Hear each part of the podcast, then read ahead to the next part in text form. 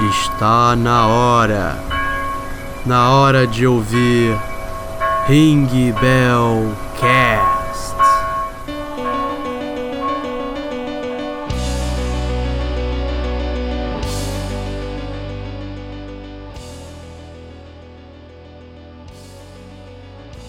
Prazer, Drugs. Bem-vindos a mais um Ring Bellcast. Hoje, mais uma vez com o Eduardo, né, que me fez fazer esse podcast às quatro da manhã. Eu já falei que você deu a ideia de gravar essa porra. Porque eu falei, bora, bora tentar marcar essa porra pro final de mas semana. Mas eles não podem final de semana. Não, teoricamente, meia-noite de sexta-feira é final de semana, mas não vamos entrar nesse assunto. já tá gravando final de semana. Não, cara, meia-noite. Então, tecnicamente, a gente não tá mais numa sexta, a gente tá no sábado. Exato, gente. estamos no sábado. Então, nesse podcast, nós trouxemos o pessoal do Saturn Sun. Querem se apresentar? Falam, querem se apresentar to todos por ordem. Começa aí, galera. Quem, quem você acha que quem tem que ir primeiro? Fala aí. Aí complicou. Acho que o, o Robert, vai lá, Robert. Salve, salve, galera. Eu sou o Robert King, eu sou guitarrista solo na Saturn Sun. Tenho 24 anos e. O seu CPF. Foi cancelado. o seu, o seu MEI, tá com. O seu MEI, ele tá mais ou menos. eh, Qual, qual o número do seu MEI? Porque eu tenho que ver um detalhe. Tem que consultar mais tarde com o advogado. Passa os números do cartão com. É, os números de frente, os números de trás do cartão. Se você quiser participar do podcast. Então, beleza. Depois dele já. Quem vem mais? Vai o outro Kita, vai o Rafael aí. Ah, beleza. Eu sou Rafael, popularmente entre os jogos conhecido como Arcama.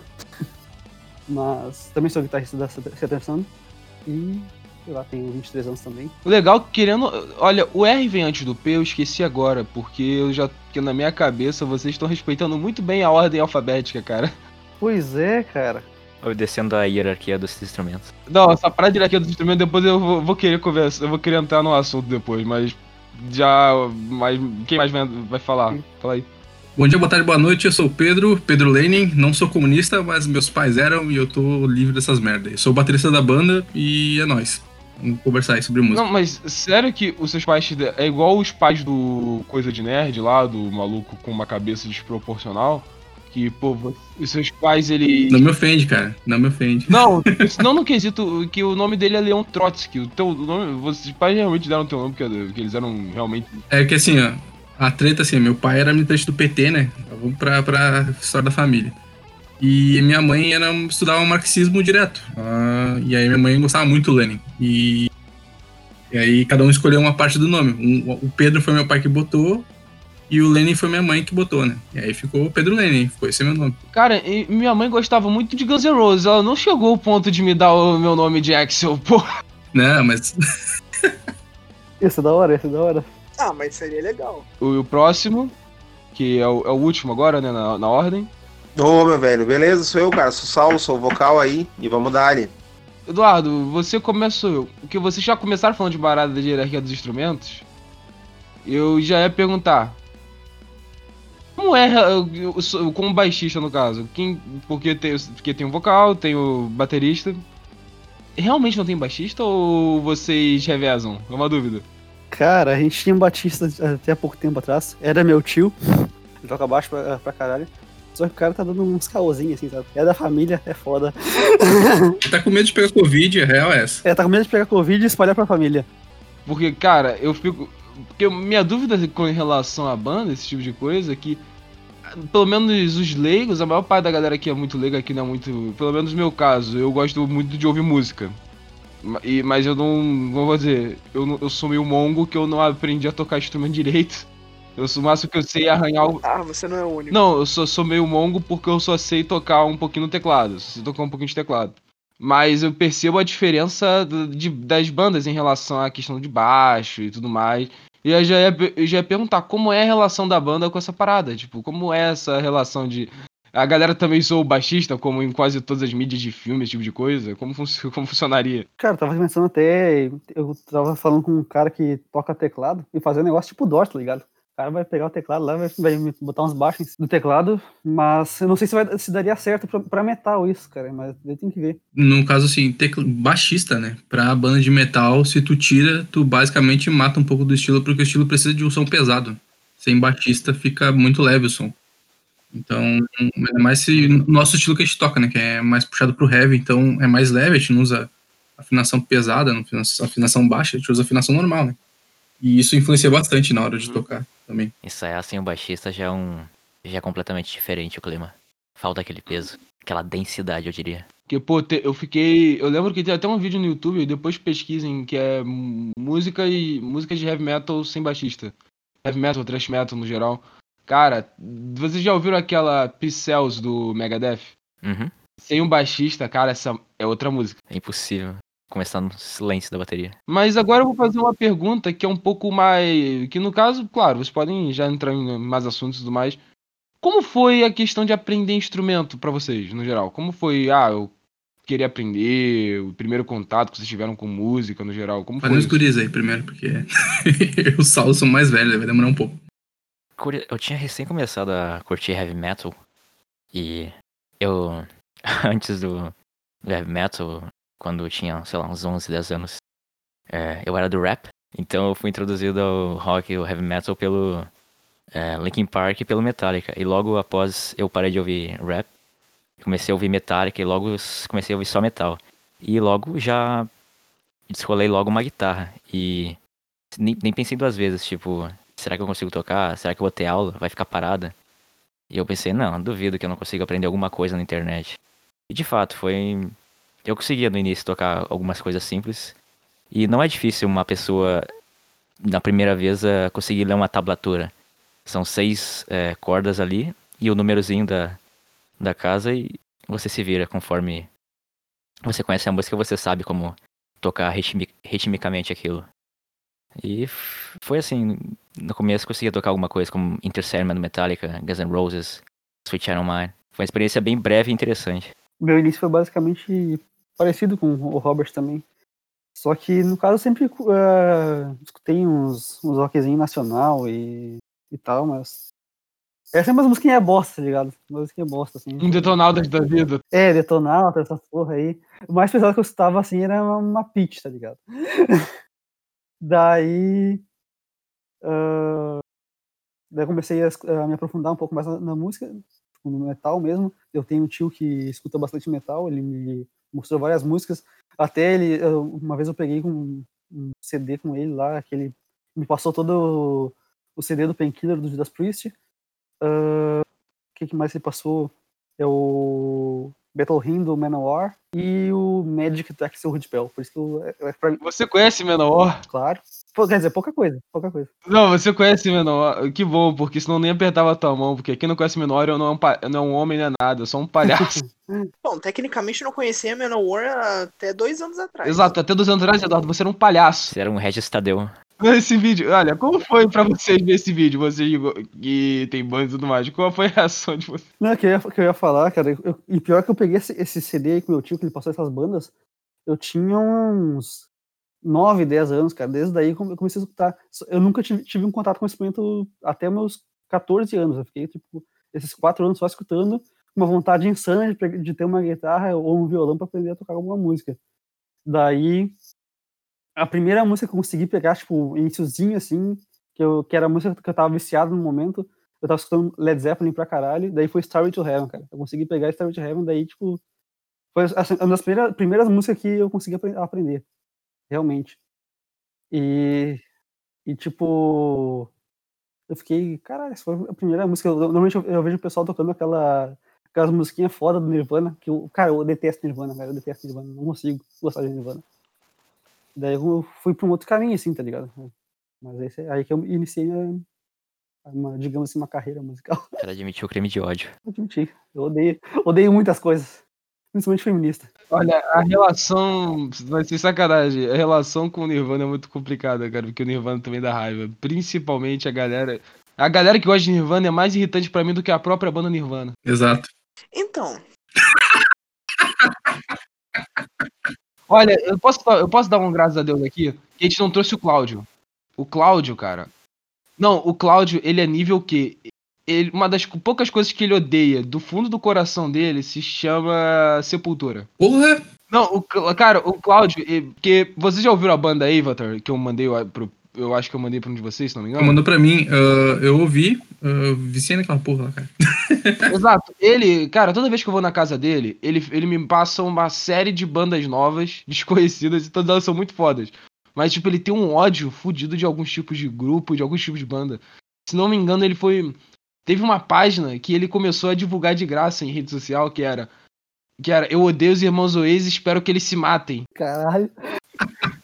Ele leva, ele leva a música muito a sério, sem ser sem, sem meme. Ele realmente leva a música. Isso que ele gosta. Ele gosta de Oasis, ele falou. Eu fico enchendo essa É tipo religião mesmo, menor negócio. Mas, cara, o pessoal do metal ele é meio religioso, né? Se tu for parar pra pensar assim. Até por isso que o Massacration fez sucesso, porque é uma zoação que faz sentido, né? Não é uma zoação que não faz sentido. O público do metal, ele é um público meio bem chato, assim, no geral. Ainda mais brasileiro ainda. Puta que pariu. É muito bom essa creche, mano. Massacration é engraçado. Engraçado pra caralho. Não tem como você não ver aquela merda e não achar bom, cara. Porque eles realmente eles fazem. Eles fazem uma sátira gigantesca a, a- ao público. Não só ao público, mas também como a- as próprias músicas. Isso me lembra muito o Débil Mental que o pessoal. Mamonas Assassinas fizeram. Cara, aquela, aquela música é uma pura sátira. Tanto é que ele fica engraçado porque ele simplesmente vai falando palavras aleatórias com aquela voz eh, eh, estridente. Você não entende nada, porque é basicamente o que as pessoas veem do, do death metal, do gore metal, esse tipo de coisa. Tanto é que, por exemplo, eu vou ser sincero, vou fazer uma meia-culpa aqui. Quando eu fui no show do Sepultura, cara, não dá pra entender muita coisa. A única coisa que você, tá- você quer saber do show do Sepultura é cair na roda punk. Aí, co- continuando, continuando. Agora eu já gostei que a gente já conseguiu sair do papo muito rápido, né? Normal, normal. A gente já tentou gravar um podcast uma vez. não deu muito certo. Não, com a gente é perfeito. Com a gente é perfeito isso, porque o nosso pod... porque que o nosso podcast ele não, não tem intenção de ter pauta esse tipo de coisa. Só vai no flow, só vai O que rolando. que vai falar? Bom, dá pra falar também, o Saulo e eu, É, falta vocês também falarem, eu já ia falar. ah, eu comecei. Porque a mãe e meu pai são, eles sempre escutaram rock, né? Desde que eu sou pequeno. Então, desde PA eu gostava de Raul Seixas. Uh, Mamona salvou minha vida, porque como eu vivia no Morro Santa Teresa, aqui em Porto Alegre, todos os meus amigos eram pagodeiros, sem exceção. Então, era impossível não ser um pagodeiro. E aí o Mamonas veio bem na época que me pegou, né? Que pegou um monte de gente que era nova. E depois disso daí, foi dos meus pais, acho que com mais ou menos, mais, mais, mais ou menos, menos que o Rafael, acho que 13 ou 12 por aí, eu comprei um CD do Metallica, o Senenger, que todo mundo odeia geralmente. E tava na época de conversar com meus amigos, eles estavam querendo montar a banda, e eu vi o Senenger, e na época antes eu queria tocar guitarra. Eu escutava o Iron Maiden direto, e eu, bah, vou conseguir tocar, mas não conseguia. Aí eu vi o DVD do Senenger, vi o Lars tocando, eu, porra, quero tocar bateria. E depois disso daí, logo acho que uns dois meses depois, um cara que morava perto da nossa casa, ele viu a gente caminhando na rua, ele, ô meu, vocês querem ouvir um DVD do Slipknot aqui? Aí ele passou pra gente o Disaster Piece do, do Slipknot, né? Daí, dali em diante, eu só quis tocar som pesado. Depois que eu fui mudando, né? Eu fui começando primeiro tocar som bem pesado e depois eu fui tocando coisa mais leve. Eu fiz o contrário, no caminho contrário. Interessante. Sua voz foi tão. e veio com um entusiasmo tão grande. Não, não, mas continuando, um outro ponto. Não, falei interessante porque realmente eu tô analisando, mas, cara, uma, uma dúvida que eu tenho aqui. Aliás, um grande abraço, Pedro. Eu tô certo, eu, eu tô certo se for falar de Metallica, mas. Cara, você agora, depois de um tempo, você ouvindo Sentenger, qual é a tua relação com o álbum? Uma dúvida. Tipo, o que tu acha hoje em dia do, do Sentenger? Cara, é foda porque assim, nessa época eu tava começando a jogar RPG, Vampira Máscara, e eu tava debulhando o livro. Então eu tava lendo o livro pra caralho e eu botava o Senenga de fundo pra poder decorar as regras. Então meio que vinculou totalmente o Senenga na minha vida. Por causa da música. Geralmente eu, eu vou ler e boto uma música pra tocar. Nem, nem que seja trilha aleatória. Então eu acho as letras boas, porque faz bastante sentido com a re- reabilitação do, do James, né? Mas em si o som eu acho meio ruim, assim. A gravação é meio zoada. E como eu tinha o DVD que era esse tocando ao vivo, eu ouvia sempre o ao vivo, não ouvia o CD, né? Porque a gravação do CD tá meio ruim mesmo. Agora, olha, então, eu tô muito, então, eu tô muito me divertindo que agora os malucos que são fãs de Metallica estridente.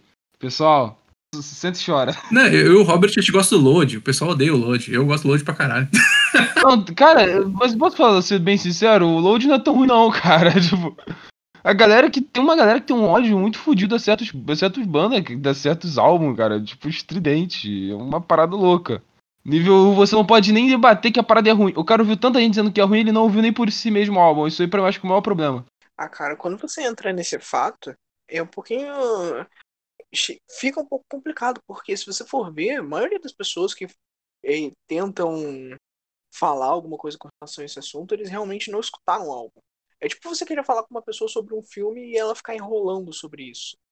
Eles não viram o filme, eles não ouviram o álbum todo, mas querem argumentar e vão fazer qualquer coisa pra mostrar que eles estão certos. É, vou fazer ginástica mental, né? Uhum. Às vezes mexe um pouco na questão da expectativa. As pessoas esperam uma receita pronta já de tal banda. E você estranha completamente aquilo, mas depois você revisita aquilo e você acaba gostando. Também foi meu caso com o Setengler também. É que nem eu vejo os caras falando mal do, do Brasil Paralelo na, na Globo, tá ligado? Na, na Globo News. Cara, é muito engraçado que, tipo, eles, eu- os caras falam assim, ó, assisti um pedaço do documentário e achei ruim. Tipo, o cara não assistiu nem completo o negócio, cara. E, tá, e fizeram, tipo, um, um programa todo falando sobre mal do negócio. Os caras nem assistiram, assistiram um pedaço. Não foi daquela vez que, que não tinha nem saído o negócio ainda? Não, não. Era do- da última cruzada, já faz tempo, faz tempo. Ah, mas é muito engraçado, cara. Os cara falando, o cara falando isso na entrevista ao vivo, cara. Falando que o cara, o cara não assistiu e a entrevista é pra falar mal do negócio. É o que eu tô falando, cara. E e vocês tocaram num assunto que fica é engraçado você pensar, por exemplo. Há um tempo atrás eu não curtia muito Iron Maiden. Pra ser sincero, eu não gostava muito do som. é, não me agradava muito. Olha o Robert aí. Cara, eu comecei a escutar um tempo atrás, uns três anos mais ou menos. Eu comecei a revisitar, eh, ver as músicas, escutar de novo. Cara, me apaixonei pela banda. É engraçado como você vai eh, vai passando o tempo e você vai mudando seus gostos. Por exemplo, já teve uma época que eu só escutava death metal. Porra, death metal o dia inteiro, só escutava isso. Cara, hoje eu escuto de tudo um pouco. Não consigo me prender muito a esses estilos mais pesados, tipo Death, Black. Eu até escuto, assim, de, eh, de vez em quando uma, uma bandinha que outra, mas. É tipo, eu escuto uma, duas músicas e depois, tipo, de um ou dois anos eu escuto de novo. Não é algo que me, me prenda. Sou mais do heavy mesmo. E por último, o Saulo, né? Ô meu, desculpa não estar falando tanto, cara. Falei pros guris aqui, o meu celular ele tá com 20% de bateria. E aí eu tô com um carregador aqui, ele é bem curto. Então ele tem que ficar do lado da parede, aí tá bem desconfortável de falar. Mas quando eu tava. Mas quando eu comecei a escutar música, cara, foi. Foi na finaleira ali de quando tava. Teve um revival da Legião Urbana no, no fim dos anos 2000. No fim, não. No início dos anos 2000 teve isso, durou um tempo. Pô, no fim dos anos 2000, pô, a gente tá nem no, com- a gente tá nem na metade. no, no fim da primeira década ali, né? E aí, no- na, na verdade, aquilo ali foi o fim. Tipo, teve um renascimento, que depois eles lançaram aquele álbum póstumo ao vivo, que é o se diz Eu Te Amo. Aquele tempo ali a Legião tava estourando, de forma póstuma, né? Porque o Renato Russo tinha morrido já em 96. E aí, ah, a Legião foi a primeira coisa que, que meio que, assim, eu entrei, assim, meio que entrei de cabeça, assim, no negócio. Full, gostava, gostei a full, gostava de todas as músicas, tinha fita gravada e tal. Você, uma dúvida, você tocava no Luar? Você tocava no Luar da escola Legião Urbana? Se eu tocava o quê? No, no rolê com a galera, tipo, sei lá, na, da sua escola ou faculdade. Não sabia tocar violão na época. Tá, tá, pô, que bom, né? Que bom, porque senão já ia te quicar. Não, pois é, eu não sabia, não sabia tocar não. E aí depois de um tempo eu comecei a escutar. Aquele tempo, cara, não sei se tu vai lembrar, que o Nirvana começou a ferver bem nesse tempo aí. Aí, aí no início daquela década, que até saiu um CDzinho novo do Nirvana que tinha capa preta, que era uma coletânea que tinha. Que tinha Know Your Right. Isso mesmo, nesse tempo tava fervendo o, Legião, o Nirvana. E depois saiu um, um bootleg que era um Nirvana Unplugged 2, que não era Unplugged. Sei que o Nirvana tava dando uma fervilhada. E aí, desse tempo do Nirvana, eu, entrei, eu comecei a escutar outras bandas grunge que me chamavam a atenção. E dali eu fiquei por muito tempo. E essas bandas grunge, elas eram fãs de outras, que era, por exemplo, principalmente Led Zeppelin e Black Sabbath as principais. Mas dali eu acabei conhecendo uma banda que ia me marcar pro resto da vida, que é o, é o Purple. E, e dali foi, né? Aquele momento foi assim o que mais fervilhou, desde um link que fiz da Legião Urbana até ficar escutando Purple e Led Zeppelin e Sabbath. Que ali foi onde mais eu me achei. Depois daquilo eu passei e comecei a escutar trash, eu devia ter uns, uns 19 na época, eu acho. Mas aí do trash foi onde eu fiquei, assim. Ah, escutei. Lembro que o primeiro CD de teste que eu escutei com alguma atenção foi o Master of Puppets, que eu na época eu não gostei tanto. E dali eu passei pro Rust in Peace do Megadeth. E aí dali só foi. Excelente escolha, amigo, excelente escolha. Pedro, você que tá ouvindo esse podcast, chupa! Não, desculpa, é que eu tenho um amigo meu. O meu- A nossa primeira conversa, o cara é meu amigo pra vida toda, o Pedro. Como foi tipo, a primeira interação com ele? Ele falou: Tu gosta de Metallica? Eu sim, só que eu acho o Megadeth melhor. Ele nem fudendo. A gente começou a conversar durante umas duas horas. Cara, a gente entrou no meio que no acordo, que é o seguinte. A- que é o seguinte, depois do Black Al depois do Black Album, o Megadeth superior, mas antes disso, o Metallica é melhor. A gente entrou meio que no consenso de argumentativo, mas de vez em quando muda. Mas tu tá falando de qual álbum? Tu tá comparando, por exemplo, se tu comparar desde o Kill Em All até o o Master of Puppets, pega esses três, eh, tirando o Injustice for All. Tu acha que eles são superiores, por exemplo, esses três são superiores ao Rust in Peace, por exemplo, tu acha que são? Não, não, sendo bem sincero, não, mas, esse- mas eu tive que fazer esse cara calar a boca porque o maluco não para de encher o saco. Mano, tu não tem ideia. sake of the friendship. Cara, o meu primeiro ano do ensino médio foi literalmente a gente com metade do tempo assistindo aula e estudando e outra metade do tempo era ou fisicamente ou internet ou discutindo em cal qual era a melhor. É, Às vezes o assunto entrava por motivos que não existem, tu não tem ideia. Às vezes, sei lá, de conversar de uma parada, ele falava, ah, mas o, Meta, mas o Megadeth é uma merda. A gente começava a debater. Sabe qual foi? Teve um momento que foi a, a de Omni total. Que ele falou assim: ah, o. Ah, o Dave Mustaine usava heroína, fumava crack. Aí se eu cheguei e falei pra ele, eu falei, primeiro ponto, ele lutava judô e lutava bem pra caralho, então vai tomar no teu cu. A gente começou a debater de Omni, cara, é muito divertido esse tipo de conversa. Sim, Mustaine é um herói, Mustaine é um cara. Foi meu, olha, eu vou dizer que foi, foi meu ídolo por algum tempo, assim. Eu me lembro que uma- também um, um, alguma pessoa, um ídolo que eu tive assim meio que pra vida inteira tem até hoje é o Blackmore, que eu me lembro que eu, ge- não sei se vocês vão lembrar daquele live que o Deep Purple tem no California Jam, que ali eu acho que é um dos momentos mais altos dele, assim. E eu me lembro que a, bom, a voz que o Coverdale tá fazendo naquele show é absurdo. E eu me lembro de olhar aquilo e aquilo me inspirou o jeito que o Blackmore tocava a guitarra me inspirou, eu pensei que eu, de alguma forma o jeito que ele tocava me inspirava pra cantar. E depois daquilo ele iria fazer o Rainbow, né, com o Dio, que foi acho que a melhor coisa que Concordo, sou obrigado a concordar. depois é, e aí o, o Mus- o Mustaine ele tem, ele, eu acho que o Mustaine tem essa magia que o Blackmore tem pro hard, eu acho que o Mustaine ele carrega um pouco dessa bruxaria no trash. Eu vejo os dois assim com uma idolatria na música muito grande, gosto muito. Muito técnico também, né? O Mustaine é muito técnico, se você for analisar. É, o Mustaine é mais visceral do que, do que exatamente técnico, né? Tanto que quando ele quando entrou o Friedman no, no, no Megadeth, ele falou que ele reconheceu que o Friedman era melhor que ele. O Mustaine ele tem uma coisa muito forte, assim, ele tem uma, uma, uma força, assim, que nem o Robert falou, uma é visceral, assim, tu vê ele tocar, tem, sei lá, parece uma força da natureza, assim. Esse tipo de música é muito raro. Como ele mesmo disse, ele toca com ódio enquanto o Friedman tocava com amor. É, tipo isso aí, exatamente. Que contraste. Mano, mas então, agora que a gente já viu o primeiro, a primeira edição de História de Origem, vamos pra edição dos Vingadores, né? Edição que vocês se reuniram. Como foi, cara? Essa parte foi o último a entrar. Ah, dá pra contar de antes, né? Eu, o Saulo, o Robert e mais uns caras tinham uma banda, né? Ah, e aí eu, pra variar, que eu sempre fui o cara fudido da banda, eu acabava abandonando as bandas, vazando. E aí logo depois as bandas acabavam. Era sempre assim. Eu chego na banda e cagava elas. Não, aviso, hein? Pessoal, vocês estão ouvindo, aviso. Não, não, dessa vez não, dessa vez não. luz vermelha, luz vermelha E aí. aí o que aconteceu? Acho que o Sal tava. Eu tava conversando com o Sal direto, a gente tava conversando sobre. sobre política, né? Acho que foi quando? 2019? Foi isso aí, né? Acho que foi. Uh, e aí eu lembro que o Saulo ficava falando do pessoal no Facebook, os amigos nossos, pô, esse cara está postando merda, não sei o que, olha o que o cara tá falando ali. Daí a gente tava conversando sobre o meio das bandas que tinham na nossa volta, que basicamente era quase tudo o pessoal com o mesmo tipo de pensamento, né? Uh, e eu tava na época fissurado, tava lendo. Ainda tô lendo ainda, né? Os Idas. Uh, e ainda tava vendo as vi o documentário do Brasil Paralelo na época, se não me engano. Foi, é, foi mais ou menos perto da época ali. E eu fiquei, porra, né, meu? É isso aí. E eu tava fazendo coffee. E eu falei, cara, a gente tinha que montar uma coisa com essa ideia de fazer uma coisa decente, né? Um som que realmente fosse bom. Porque geralmente, quando eu ouvi uma banda, quando eu ouço uma banda, tem a treta de os caras fazerem música, ah, beleza, mas eh, eles vão, vão ser um cara que é desconstruído, vão não sei o quê. E o cara não estão preocupado com a arte em si. Eles estão preocupados com qualquer coisa menos com fazer uma coisa que eleve a Deus, né?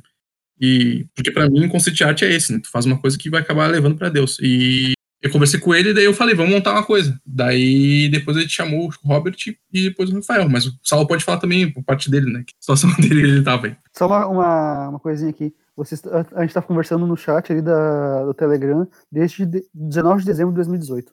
É verdade. É verdade, é, já confundi as datas aí pra avaliar. E as reuniões começaram pra. um pouco antes da metade de 2019, certo? Ah, mas teve, teve um tempo que ficou, que ficou cozinhando, né? Não, não, não foi nem voltou. Lembra quando, quando eu gravava com a Firewave lá? A gente já tinha tocado junto. E mesmo assim a gente não tava tocando direto, eu acho. Ah, sim. Lembra quando a gente gravou Curse Breaker, eu acho? A gente já tinha ensaiado, nós quatro, não tinha? Eu não. Eu não tinha ensaiado, acho, quando eu o Curse Breaker. Nossa, mano. Acho que a gente tocou Curse Breaker numa banda muito antiga, ah, com o Maurício ainda. Isso, quando eu e o Robert gravamos Curse Breaker, isso foi depois de ter tocado eu, o Robert e o Lenny juntos. Aí eu não sei o que aconteceu, parou. E aí teve esse outro projeto que eu e o Robert fizemos. E depois a gente voltou. A culpa foi minha, a culpa foi minha. Foi por isso que acabou lá. Porque a minha ex-namorada lá sempre enchia o saco com, com tocar e tudo mais. E aí eu acabei desanimando, tá ligado? A mina me botava pra baixo também. Tem mulher, tem mulher no meio, cara. Sempre tem mulher. Com certeza. Tu, tu namorava com essa mina aí. E depois que tu, que tu sumiu, aí eu e o Robert gravamos a, as outras músicas lá. E depois disso é que a gente tá tocando agora nós quatro. Teve esse intervalo aí. Mas a gente já teve várias tentativas de reuniões. É, eu, o Saulo e o Pedro. E antes até de. Eu já, eu já cantei Iron Maiden e Black Sabbath com uma banda com o Rafael. Eu não tocava guitarra, mas eu era o vocalista. 2012. Ah, é, o meu, essa aí foi muito louco, essa época foi muito louco. O meu, foi a época que eu, eu realmente comecei a tocar guitarra de verdade, tá ligado? Ah, isso aí foi muito louco. É legal tu ver as fotos dos guris nessa época aí, porque eles parecem umas criancinhas, tá ligado? Aí eu penso assim, eu e o Sal somos velhos da banda, né, meu? Sim, né, o meu, nessa época eu tinha, eu tinha, eu tinha sei lá, 14, 15 anos, velho. Mas você bebê com 13, parei com 16 aí. Primeiro porrão do, do Robert. Pelo menos parei. Meu Deus, aí já é um pouco demais. Pô, mas aqui em Guaíba, em Guaíba lá é normal, 14 anos eu tava bebendo já também. Não sei vocês aí, mas eu tava com 14 anos. Cara, mas que a gente começou a compor também não faz muito tempo, né? Acho que faz uns três meses, eu acho. Compor, não tocar, né, cara? Tocar as compostas já. A verdade, a gente tinha ideias e algumas completas, talvez, completas. Mas a gente nunca inseria no set, porque a gente queria deixar um set antes funcionando. Que era a proposta de tocar somente Judas Priest, mas a gente acabou sendo mais flexível quanto a isso. Mas é que aconteceu a porra do Covid, né? Senão a gente já tava tocando. Se não tivesse tido essa paranoia da quarentena, a gente estaria tocando o ano inteiro já. A gente a gente já tinha. A gente tinha nossos quatro primeiros shows marcados já. Mano, eu só digo, só digo uma coisa. Que, que ódio, que ódio. Mas não se preocupa, eu vou fazer uma parada pra vingar todos os. todo mundo que tomou no cu com Covid, porque aqui do lado, aqui perto, tipo, uns 20 minutos de andando, tem uma pastelaria de um chinês. Eu vou comprar uma JBL e eu vou, eu vou na frente da casa, na frente lá da lojinha dele, vou colocar aquela. a marcha imperial japonesa, tá ligado? E vou colocar lá, ficar tipo uma hora lá. Só pra. Só falando assim, então, vingança, tá? Você fudeu a minha vida nesse, 2000, nesse 2020. Não só a minha, né? Chinês filha da puta, comeu morcego, caralho. Exato, os caras comem morcego, mano. Sério, muito escroto. pô. Não, e a gente ia chamar de filho da puta porque falar que essa porra é um vírus chinês. Não, é porque tem gente que acha muito vacilo tu falar que uma parada começou lá e logo a culpa é deles, né? É verdade, caralho. É porque tem gente que não aceita a realidade. Literalmente isso. O cara não aceita a realidade. O cara acha, ah, você falar que começou lá. Podia começar em qualquer lugar e tudo. Eu pensei, não, porque não é todo lugar que come morcego, porra.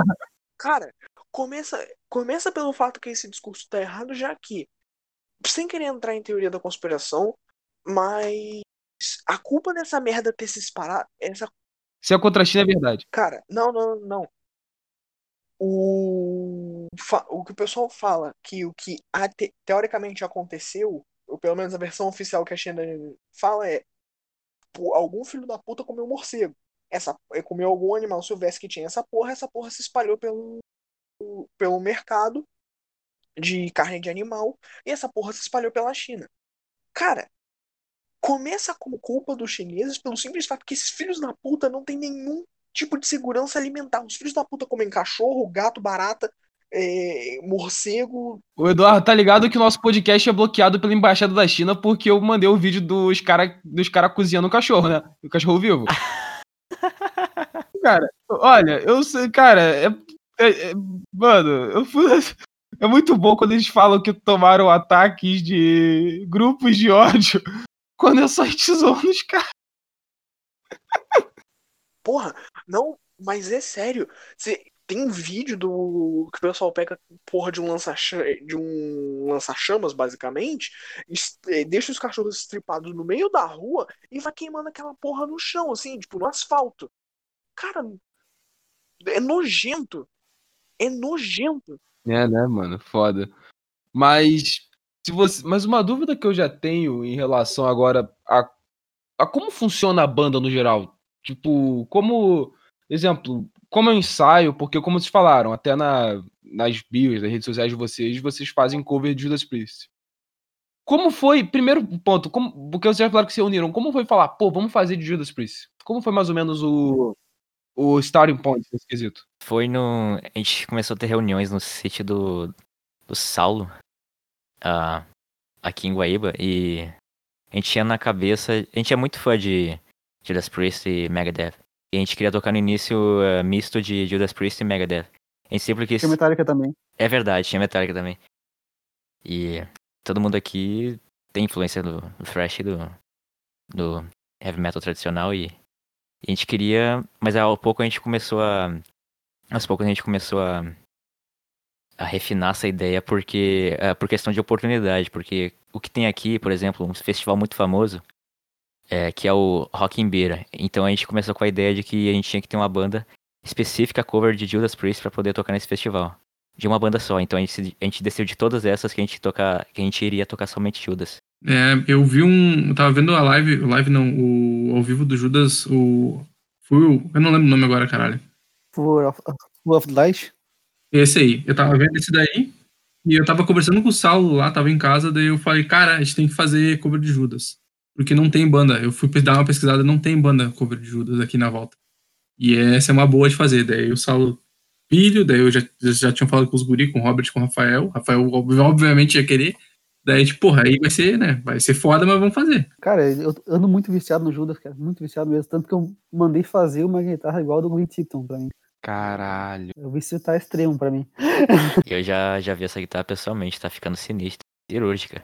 E, e também, assim, cara, o Judas, ele é um negócio que, é, que a sonoridade é foda pra caralho. As músicas não são difíceis de tocar. E, cara, é difícil alguém assim falar, ah, não, Judas só tem música ruim. Cara, é impossível, velho. Não, primeiro, quem, quem fala isso, ou a, a opinião já tá inválida. Já tá inválida a opinião de quem fala isso, sério. Eu acho que tá dentro da na minha cabeça de pessoas que, te- que devem votar e devem dar opinião política em relação às coisas. Isso é uma das, uma das coisas que eu colocaria no questionário. Sendo bem sincero. Isso aí a gente reage exatamente que nem o pessoal menor. Ei, Regis, vai tomar no cu. Mano, mas.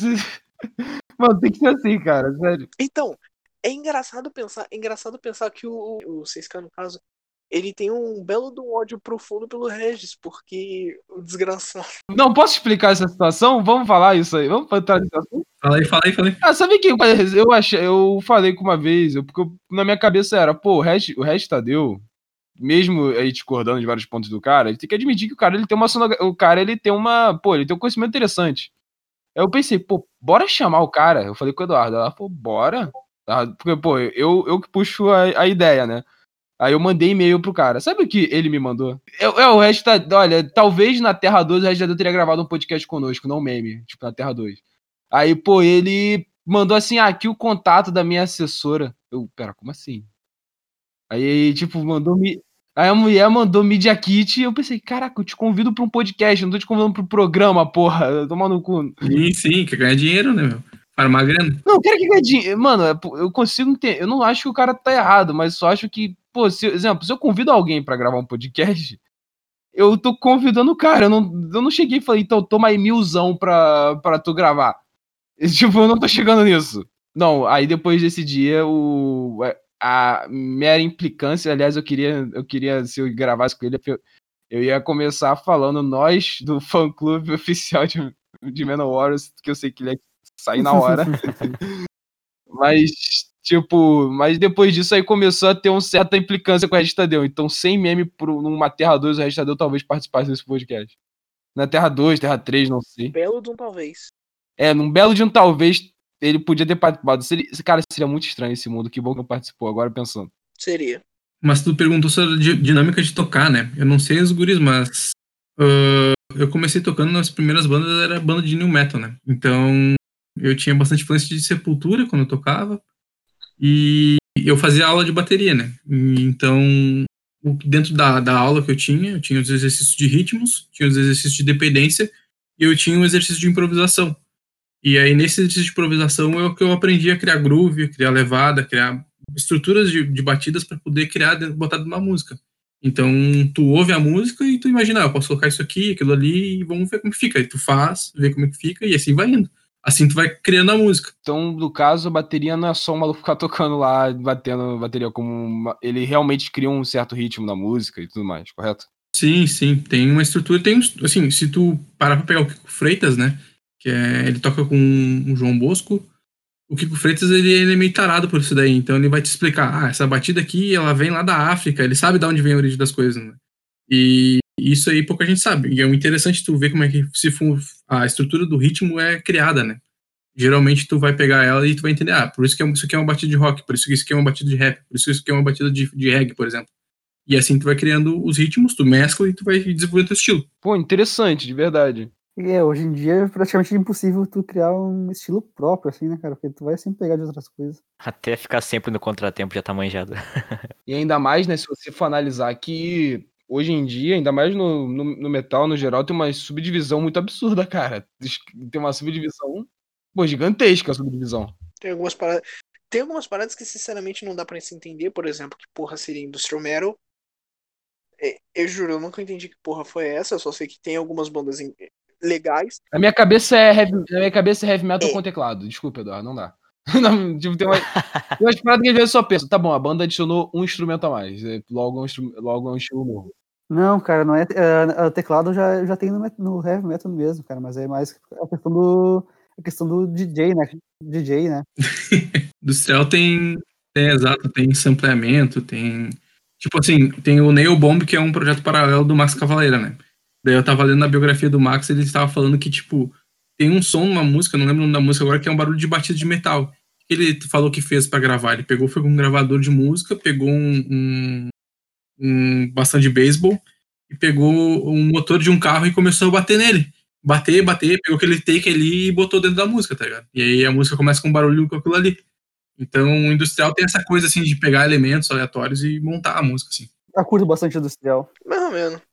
Eu curto muito o Rammstein. É, o Rammstein é industrial, né? O Rammstein é industrial. Rammstein é uma banda que eu não é o maior fã.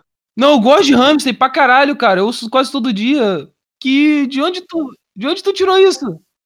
Você sempre me falou que não, que não gostava muito dessa porra. Cara, De onde eu falei? Você tá mentindo. Alexandre de Moraes, prenda esse mamaco. Tu tá me ofendendo. Tu tá me fazendo passar vergonha porque eu nunca disse isso, literalmente. Vai se foder. Você tá falando isso aqui agora, porque eu lembro muito bem nos tempos de colégio que você ficava enchendo, eh, enchendo a porra do meu saco. Eu era jovem, isso. Eduardo. Jovem é merda. Vai tomar no teu cu.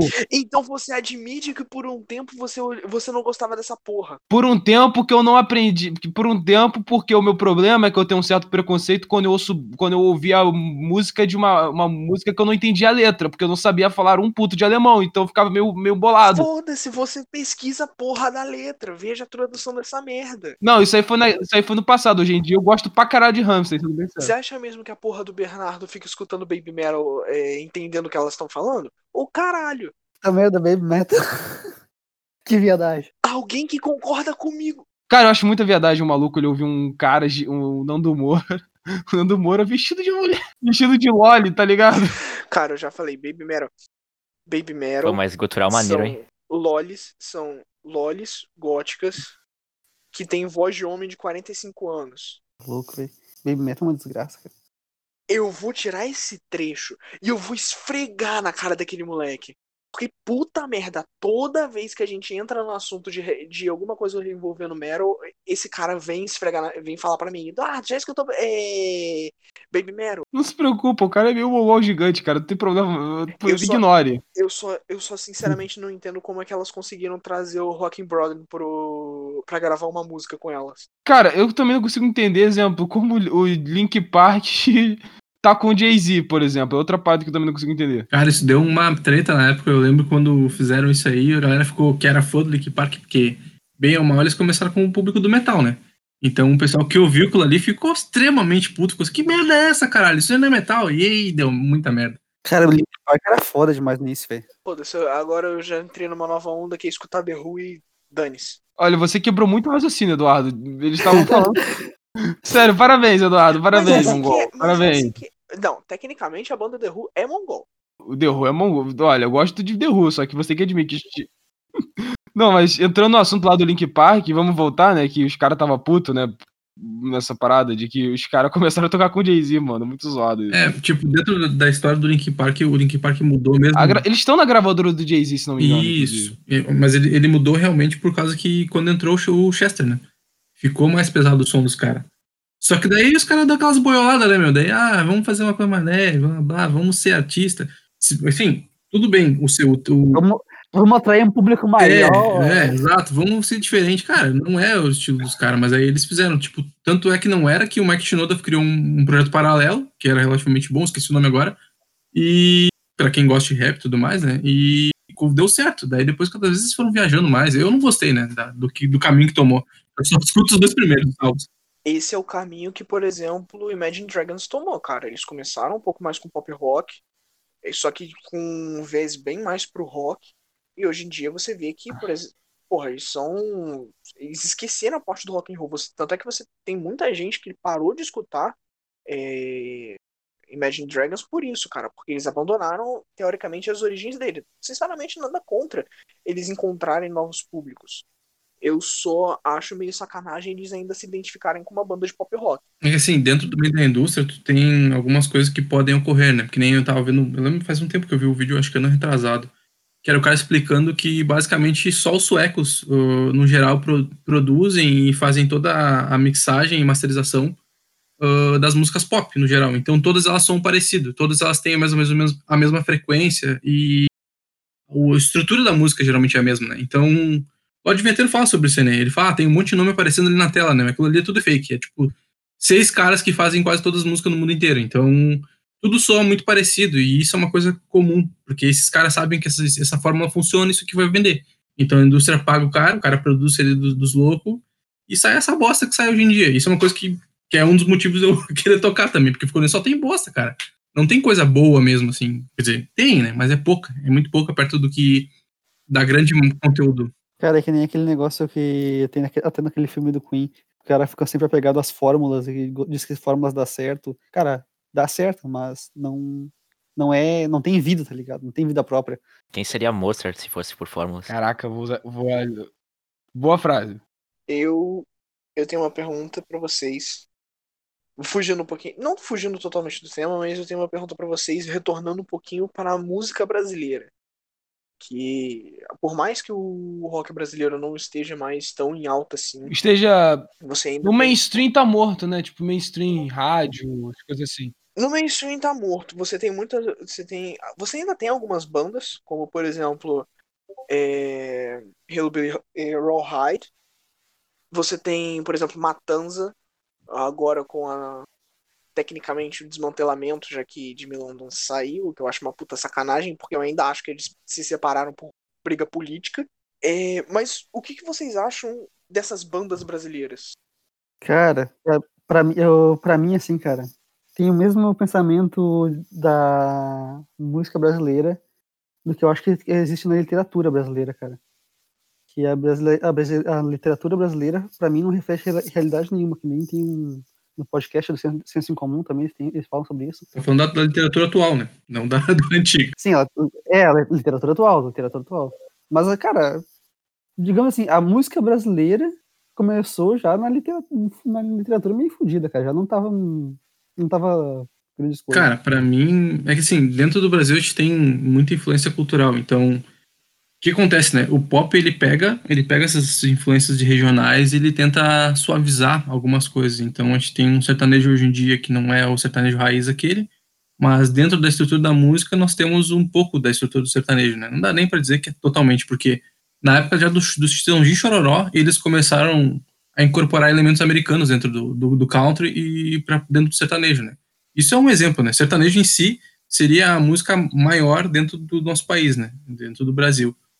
É música popular, né? E agora para estilo de rock assim, tem muita gente competente, só que o geral para mim que caga é que essa galera eles não estudam, então eles acabam sempre batendo aquela mesma tecla que o, o roqueiro tem que ser contra o governo, o roqueiro tem que ser não sei o quê. E aí eles acabam aderindo a pautas geralmente de esquerda, né? Pelo fato de conhecimento do pessoal e também porque esse pessoal às vezes é de esquerda também, né? Então acaba que tu fica meio que refém desse tipo de pensamento porque tu convive só com esse tipo de gente. Né? Não busca coisa fora também, ou então não tenta saber a origem das ideias, né? Daquilo ali que tu tá falando. E também tem aquela. aquele lado assim que, bah, cara, a- apesar de tudo, cara, apesar de tudo, tipo, ah, o a Raul Seixas e Legião até que são ah, pessoas que fizeram um, um rock nacional já, como é que é? Ah, na- é exatamente nacional mesmo, foi um negócio bem nacional. Mas de resto, cara, assim, outras bandas, até como Matanza, ah, são músicas americanas com, com vo- vocal brasileiro, tá ligado? Com uma letra brasileira. Tipo, não tem, não tem ah, uma nacio- nacionalidade assim da gente mesmo. É algo muito. é, como é que eu posso explicar isso? Pô, mas é, é, é algo assim, cara. Tipo, é uma música americana com uma, uma vocal brasileira. Só isso, cara. Só isso. É, Até o nosso próprio funk, né? Ele pegou o ritmo de, de rap, o Miami Bass, e incorporou dentro do coisa e virou esse. Daí foi mesclando, e eles foram misturando com um monte de coisas e virou funk atual. Mas nem isso que o pessoal diz que a música brasileira é de fato, entendeu? Por isso que eu bato na tecla de que o sertanejo é mesmo, porque o sertanejo tu pode ir em qualquer lugar no Brasil, vai ter um cara saber tocar uma viola no meio do interior ali, e ele vai saber fazer mais ou menos os mesmos tipos de notas que tem dentro da estrutura do sertanejo. Isso é uma música de fato brasileira. Pagode também, talvez. É, pagode ele é uma descendência do samba, né? Então dá pra dizer que o samba é, é o- a estrutura também de origem, né? Isso não, ironicamente, dá um podcast completamente separado. Sendo bem sincero, é um assunto muito rico de você ficar falando. Sério, é um assunto muito rico de você ficar pegando e esmiuçando o tema, cara. Sério, é mu- muito rico quando se fala de música assim. É, tipo assim, o cara que tentou fazer isso aí, dá pra dizer assim, que foi um, um mérito do cara. O Vila Lobos ele pegou, ele deu uma banda no Brasil inteiro, né? E aí ele fez obras baseadas de cada região, de cada país. Por exemplo, a gente é tudo aqui do sul, né? Então a gente é tudo gaúcho e dentro da cultura gaúcha tu tem as estruturas de música gaúcha, né? E aí dentro da música gaúcha tu tem a milonga e tem uma conexão com as músicas argentinas e com as músicas uruguaias. Então tu vai pegar a influência do local, né? O Brasil é muito vasto, a gente tem muita possibilidade de música. Só que isso às vezes é deixado de lado, né? É, como eu disse, muita coisa vai do produtor. Se tu ouvir muito o que o produtor tá falando, tu vai acabar aderindo a toda essa pauta que o pessoal quer para poder tua música ser mais comercial e para conseguir vender, né? Por isso que te disse que o pessoal se vende, porque bem ou mal eles querem ser famosos, não querem ser músicos, não querem ser um artista de fato, fazer uma coisa grande. Eles acabam aderindo a isso e, infelizmente, vira esse lixo que a gente escuta geralmente hoje em dia. Sendo que, teoricamente, se você for analisar, claro, as bandas, principalmente no, no rock, no metal, cara, é, você vê que é gente que, como pode dizer, cagou pra essa, pra essa parada de fórmula e mostrou que valia a pena, mostrou que era bom, mostrou que tinha competência através de talento, através de mostrar uma nova coisa, através de uma atitude diferente. Hoje em dia eu fico vendo que todos os artistas, principalmente mainstream, desde os Estados Unidos até no Brasil, todos eles têm um pensamento idêntico e agem da mesma maneira. É muito genérico os caras, sério. Se você seguir cinco. Como é, que- como é que é esse pensamento aí? Uma- consegue esmiuçar esse, esse raciocínio? Desde, como eu posso dizer, desde dar aquelas pseudo-lacrada, tá ligado? O cara da pseudo-lacrada, é normalmente progressista, eles sempre vão para os mesmos lugares, fazem as mesmas coisas, ouvem os mesmos tipos de música, agem do mesmo jeito, gostam até do mesmo tipo de bebida. Então, eu fico vendo que. E até como ele falou, né? Toda música pop, rap, chama o que quiser, é muito similar, cara. Se tu analisar bem, é muito similar. Então acaba. e, pelo menos hoje em dia, é muito similar. Não, você não vê algo genuinamente novo. principalmente analisar o novo estilo que tá surgindo agora, que, pô, está ganhando novas proporções, que é o trap, cara, é tudo a mesma merda. Fácil. O que a galera. O que é diferente é o fato que tem um cara que realmente foi bandido, tá ligado? É isso que é diferente no. então, pô, é. Então você vê, na minha cabeça, isso aí tira um pouco do que não só é a música, do que não só as pessoas antigamente consumiam, porque a música antigamente você via vários artistas diferentes, até do mesmo país, das mes- mesmas regiões, que tinham estilos musicais completamente diferentes. Exemplo, você vê a Inglaterra, a Inglaterra é um pool de modelos musicais de artistas completamente avessos um ao outro. Lá tem, lá tem Sabá, Beatles, ah, Led Zeppelin. Pô, olha essas, essas três cabeças aí, velho. Queen de lá também. Tem muita banda interessante na Inglaterra. Pô, Sabá, Beatles, Led Zeppelin, Judas Priest, Motorhead, pô, mano. Pô, não, é que, é que essas, essas, três, são- essas três são mais ou menos da, da, da mesma época, tá ligado? Elas iniciaram mais ou menos na, na mesma época ali. E, pô, tipo, cara, é algo assim absurdo ah, o contraste que tem nessas, nessas três bandas, tipo, Beatles, Led Zeppelin e Sabá, cara. Tipo, porra. No Metal Bridges, o Pontes tava falando um bagulho muito foda, que é tipo assim, e é muito louco, né? Porque eu, eu tinha uma banda cover de LED antes, os guri até sabem. E quando eu tava estudando sobre o LED na época, eu tava vendo sobre o vocal do Robert Plant, ele tem muita influência do blues. Ele e o Joe Borra vieram do blues. Então é muito louco tu ver essa mistura. O Tommy Iommi também tinha, tinha influência de blues. E no Deep Purple, o. Eu esqueci o nome, o- não é o Ian Gallagher, é o outro vocalista, caralho. O Dave Coverdale tem muita influência de blues, né? Então é muito louco isso, porque tu vai vendo. Foi o primeiro que falou, o Liam Gallagher. Não, não, o David Coverdale, não é o Ian Gallagher. O David Coverdale tem muita influência também do blues, né? E eles. é- Mas o Gallagher era do não, Ages. cara, não tô falando desse. Agora tu me confundiu. do David Coverdale, eu tô falando. Enfim, ah, e essa essa influência que tu vai pegando e vai vendo que eles têm uma origem mais ou menos comum, mas não são iguais, né? Isso é muito louco também. Tipo, se tu vê na bibliografia lá do Slipknot, o, o Jimmy lá, o, não o James, o, o Mike, falei errado, né? O guitarrista do Slip, ele adora, ele adora Beatles, então vê, não tem nada de som de Beatles do Slipknot, mas ele tem influência disso, né? Então vai vendo a origem de onde saiu o som, né? Da onde que o cara tem as inspirações dele. Tipo, o Saulo faz música baseado de Purple. Na nossa banda não toca de Purple, tá ligado? Ah, com certeza, eu faço sim, com certeza. Até hoje, até, sempre vou fazer. Nunca vai mudar isso aí. Embora eu escute outras coisas, sempre vai ser essa coisa meio setentista. Assim. É, nessa questão de composição, o Saulo tem uma mente mais. É, que ele falou, setentista, dentista. Setentista total. é bem isso aí. que coisa. É isso aí. E o Robert tem a mente alienígena. O compasso alienígena, tudo. Robert faz as músicas pra tomar no cu, tá ligado? Vai se fuder, baterista. Tu vai se fuder pra tocar essa porra com esses tempos aqui. Se vira aí, meu amigo. Tempos difíceis, cara. São tempos difíceis. Principalmente a guitarra, né, cara? Principalmente a guitarra. É, tu mano. vai se fuder. Cara, muito bom, cara. Mas é, é por isso que. Por isso, basicamente, resumindo, que eu vejo que artista pop é tudo igual, mano.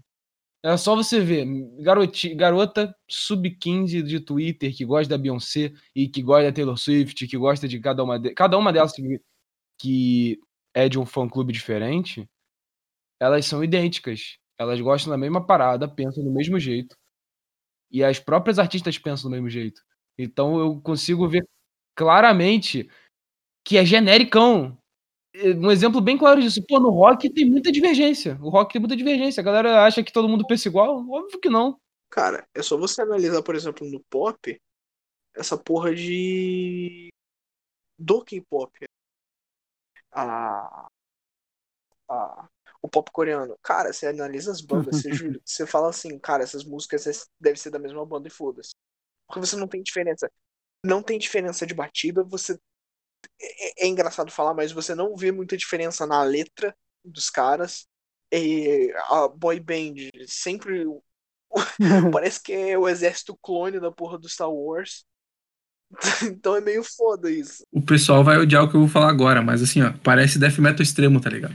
Death metal extremo às vezes parece tudo igual. As bandas parecem tudo igual. Liga ali o, o, o- a velocidade no 4, tá, tá, tá, tá, tá, tá, e vai, e vai. E não tem mais nada além disso. Cara, pra mim, assim, ó, a única coisa que existe, que existe e, e vai existir no, no pop pra mim é Michael Jackson, cara.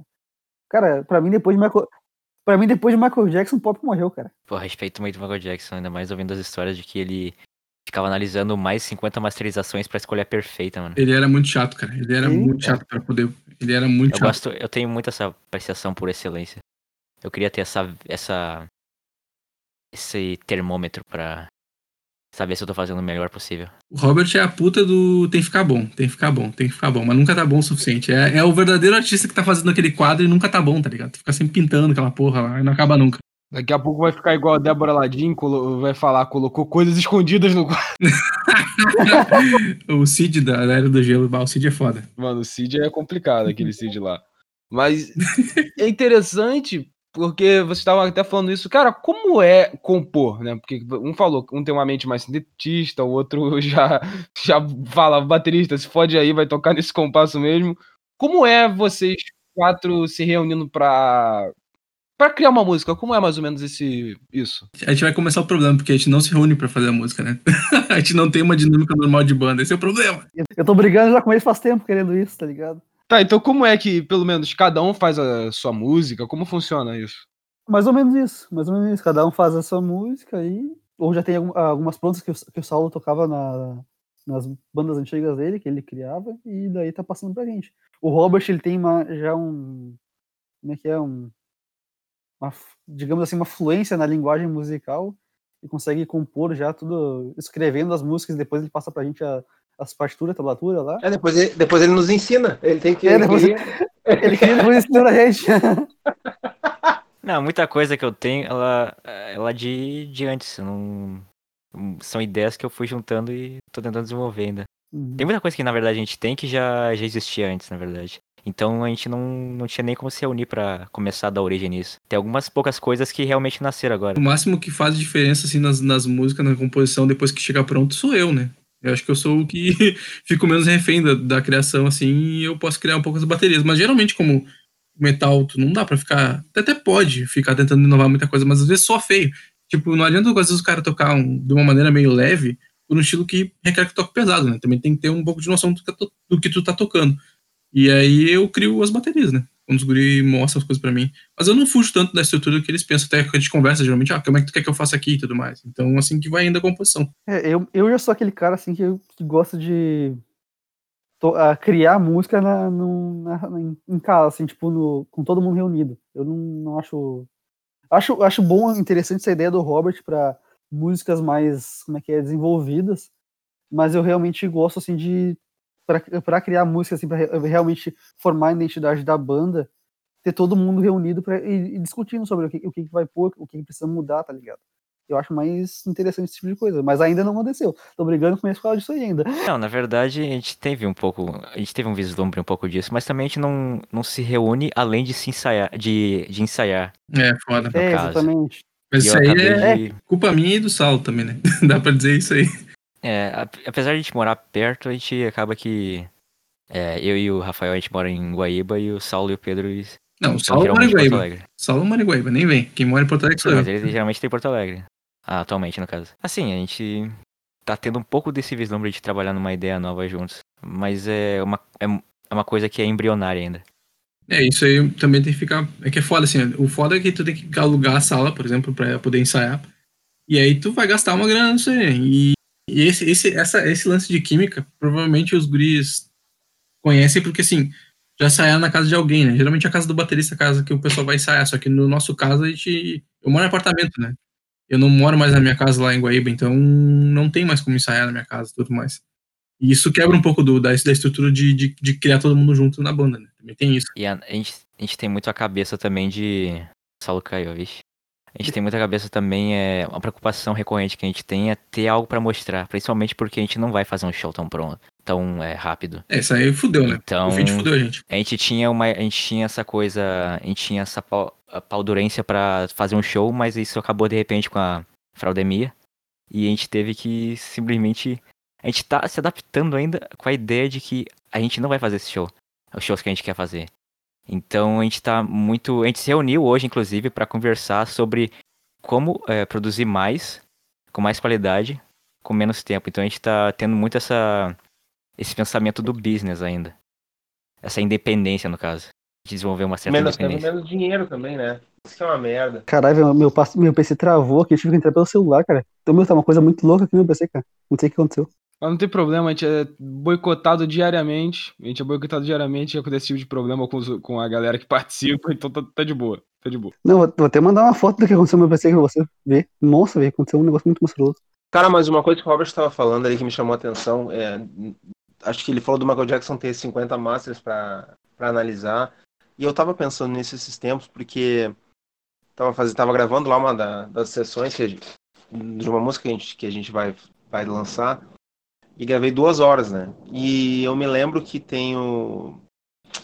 Lembra que aquele CD do Guns N' Roses, Usual Illusion, foi. Demorou um ano para ser gravado e foi seis meses pro instrumental e seis meses só pra voz. Eu me lembro que o vocalista do Soundgarden dizia que ele demorava muito para gravar as linhas de voz. Né? Ele tinha um problema com a bebida, mas ele, ele dizia isso, ele dizia que ele demorava demais.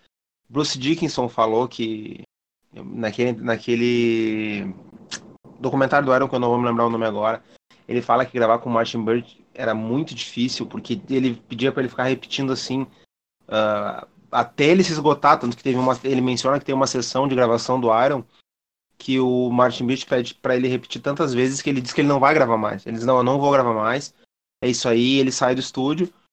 Ah, tava vendo uma gravação do do Ozzy, do Osmosis, aquele, ele também falou que teve que gravar as vozes tantas vezes que, que ele que ele nunca mais gravou com aquele produtor, que é o Michael Ben Horn.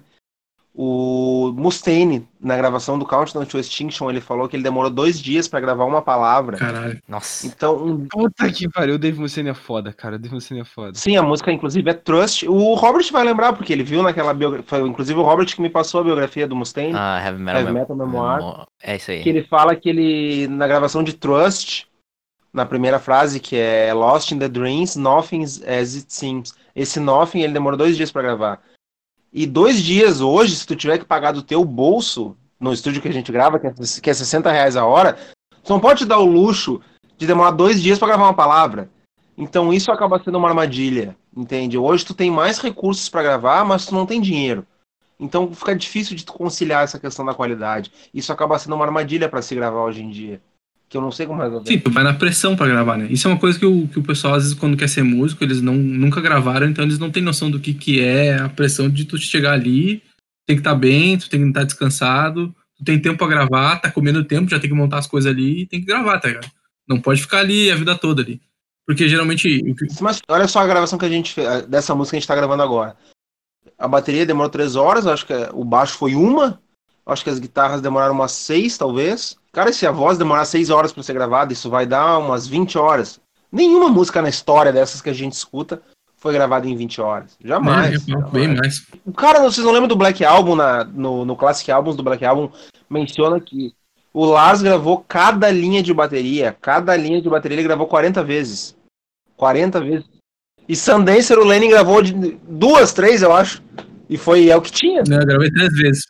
Gravei três vezes e só corrigi umas partezinhas ali, tchau. É, é o que tem, vai, é, vai, é pra fuder. É, tem os dois lados também, né? Isso força um pouco aquela sensação de liveness. Ser uma coisa. É. Uma performance real ao vivo. É, pode ser. Pode ser. Mas é, tem esse problema aí.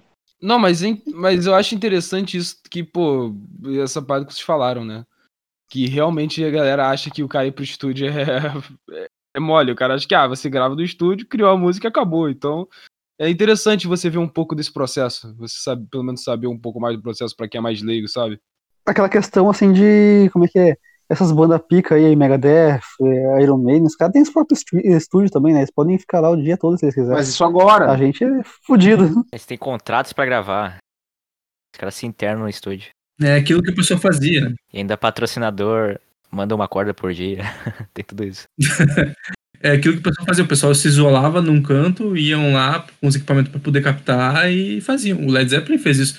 Tem um álbum que, que é uma música do Led que eles gravaram numa casa lá que eles ficavam. A Caiovas do Sepultura foi gravada num castelo lá que tinha, lá, não lembro que lugar que foi. Então, tipo, esses bagulho assim é algo absurdo. Tipo, o Roots lá foi gravado, umas músicas foi gravada lá no meio do mato, lá com os, os índios que eu esqueci o nome do caralho. Porra, isso aí é basicamente impossível de fazer hoje em dia. Tipo, O Angra como é que eu vou fazer essa porra? tem um estúdio específico que eles vão gravar lá no meio do mato, lá na. Suécia? Não lembro. Mas o Queen fez isso também, né, no primeiro álbum deles. Mas gravaram lá ou eles só com- ah, compuseram Eles foram lá? lá pra uma casona. Cara, não, eu realmente não sei, mas pela- eu assisti, pelo menos no, no filme, é o que parece que eles gravaram lá. Ah, tem isso também. Eu realmente não sei se o filme é to- totalmente verídico, a ordem de fatos que aconteceu lá. mas- Bom, mas tem o CD do Guns, né? O Charles Democracy, que demorou quantos anos pra ser lançado? Uns 10 ou 12, eu acho. E é ruim, não é bom não. Que o Buckethead ficou putaço com o Guns, né, cara? Pois é. O Buckethead é viciado em, em lançamento de, de álbum e ficou putaço que, que lançaram, demoraram 200 anos pra lançar o álbum. Mas o cara não é parâmetro, mano. O cara lançou o quê? 400 álbuns já? É, é comple- é completamente incompatível com, com a pressa do Gus. Sim, Com o mundo. O cara transcendeu já. com o mundo. Com o mundo, né, cara? Esse é brabo. Acho que foi em 2018 ou 2016 o cara lançou um álbum por É, dia no YouTube, 30 né? dias antes da. Dia das Bruxas, né? No 31. Halloween. É, uhum. Nossa, mano, um álbum Cara, o bicho é um monstro, velho. Tira o meu chapéu, quer dizer, meu balde. Meu bom. Tá ligado que o Buckethead tem uma doença, né? Uma doença no cardíaca, que ele tá fudido e tal. Tem essa treta aí, né? A gente tá tomando teu podcast aí, Scar. Fala aí, senão a gente vai dominar ele. Não, não, tá de boa, tá de boa. Eu tô gostando dessa conversa, eu tô curtindo demais essa conversa da interação de vocês. Cara, a conversa tá legal, cara. Exato, mano, tá maneiro. Porque, pô, aliás, é a primeira. é, Não, teve a segunda lá, né? Que... Mas é a primeira vez de fato que a gente chama a galera que realmente faz música, pelo menos que tem uma experiência maior, pra gravar. E é maneiro ouvir, porque o Eduardo a gente só é. Só é Ah, mas tem consumidor. uma coisa que as, as músicas estão fazendo, as bandas estão fazendo agora, né? O OPEF, que é uma banda que eu acho foda pra caralho. Eles lançaram, quando eles lançaram o último álbum deles, eles, eles meio que fizeram todos uns vídeos mostrando como estava sendo a gravação, como é eles estavam fazendo pra compor. Cara, é interessante. Pra quem é músico, né? É foda demais. Mas pro cara que é curiosão, assim, que curte ver, é massa também, porque tu vê como é que é o processo de gravação de algumas coisas, né? Tipo, tem música que a gente, que a gente pensa que o cara tocou tudo num take só. Mas não, o cara toca um pedacinho ali, aí toca outro pedacinho ali, e aí vai montando a música dele, né? Posso falar uma coisa? Tem uma banda que eu até eu mandei pra vocês que é o Wavator. Que eu ouvi do Cláudio, foda pra caralho. Tô ficando viciado nessa merda, essa banda é muito boa. Aliás, pra quem quiser ouvir. Aí, sabe, tem uma música que é The Eagle Has Landed. O, o videoclipe é diferente da música, obviamente, né? O videoclipe eles, eles fizeram em um take, que eles não tinham dinheiro. Sabe como foi que eles fizeram? Porque tinham várias cenas no. Vocês forem ver o videoclipe, tem uma hora que eles estão num barzinho, depois tem uma hora que eles estão no cemitério, depois tem uma hora que eles estão numa casa, depois tem uma hora que eles estão em outro lugar. Que eles pegaram? Pegaram uma câmera, tiraram o tripé e deixaram o cara girando. Porque eles só podiam fazer um take só. E não erraram. Eles não tinham dinheiro, né? Então, pô, é interessante isso que às vezes você pode não ter todo o tempo por, por questão financeira ou alguma outra questão, mas isso acaba te fazendo ficar criativo também. É uma parada interessante quando você começa a pensar. Um exemplo que sai um pouco do escopo da música é o Star Wars, cara. Qual Star Wars é o clássico? É, o clássico, pô. O clássico, o George Lucas não tinha grana. Cara, transição de PowerPoint. Então, pô, você começa a analisar isso e na minha. E, pô, é, é interessantíssimo, cara, quando começa a pegar que. Claro, a limitação é um problema, mas às vezes ela é até um pouco da chave do negócio, sabe? De como funciona. Vai enxergar uma abertura que talvez você não tivesse, se não tivesse essa limitação, por exemplo. É aquilo de tentar alcançar basicamente uma coisa elevada, né? Que daí tu, tu te obriga a dar algum jeito de, de, de, de alcançar aquilo, por mais que esteja limitado. Porque ex- existe um ímpeto no artista, né? Isso eu tenho certeza que todo mundo que tem, de nós aqui da banda tem, que a gente não consegue não fazer as coisas, entendeu? A gente tem que criar. A gente tem um ímpeto para poder criar as coisas. Ah, preciso tocar, preciso fazer uma coisa. Isso tá na essência da gente. Isso faz parte da nossa vocação, no caso, né? Mas com certeza, um músico que simplesmente para de fazer música, eu acho muito difícil eu conhecer na vida, e se eu conhecer, o cara tá negando a si mesmo. A vida do cara deve ser um completo vazio. Ou foi um cara que só. Ou foi um cara que só, tipo, teve uma ideia uma vez e, sei lá, não, não era o que ele queria de verdade, né? Porque, bah, é foda. Tipo, se- sempre quando o cara pega uma guitarra aqui, ele vai querer ficar sempre mexendo em alguma coisa, tentando fazer uma coisa diferente. É, Ah, se, se aquilo, é certo isso. se aquilo realmente é a natureza dele, se ele se conhece realmente e aquilo realmente é a natureza dele, e ele deixar de desenvolver aquela virtude, ele. Não sei se ele, se ele tem outras virtudes, mas ele tá, ele tá negando uma grande parte de si mesmo. Eu tentei parar de tocar várias vezes, eu não consegui. Eu nunca consegui parar de tocar. Sempre vinha uma coisa que me puxava pra voltar a tocar. É incrível, assim. Não consigo, não consegui, não adianta. Meu- eu acho que o minha- maior, meu maior desafio vai ser a parte da gravação ainda, que eu acho que eu nunca gravei nada, não sei como é que vai ser na primeira exper- experiência fazendo isso. Tu vai tomar um Como- pau. É, eu te aviso já. eu imagino, eu imagino. em estúdio, assim, né? Não gravei nada em estúdio. Às vezes eu e o Robert a gente brinca de gravar umas coisas assim, nos, nos pro- programas de computador que cada um manda pro outro e mistura os negócios aí, tá certo. Olha, a- a experiência não é muito diferente. Mas a diferença é que não é você gravando sozinho. É, e uma coisa que, tipo assim, que a gente volta e meia, o músico, né, tem um problema que é o metrônomo, né, meu? O cara que não tá acostumado a tocar com metrônomo se fode na hora de gravar. Ah, se fode bonito.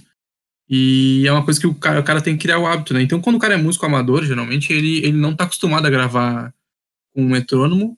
Tem o Limp Bizkit, tem um, o, a maioria dos álbuns deles, até o Results May Vary, eles gravavam sem metrônomo. Então, e dá uma dinâmica bem diferente, porque o metrônomo faz a música mais quadradinha, assim, né?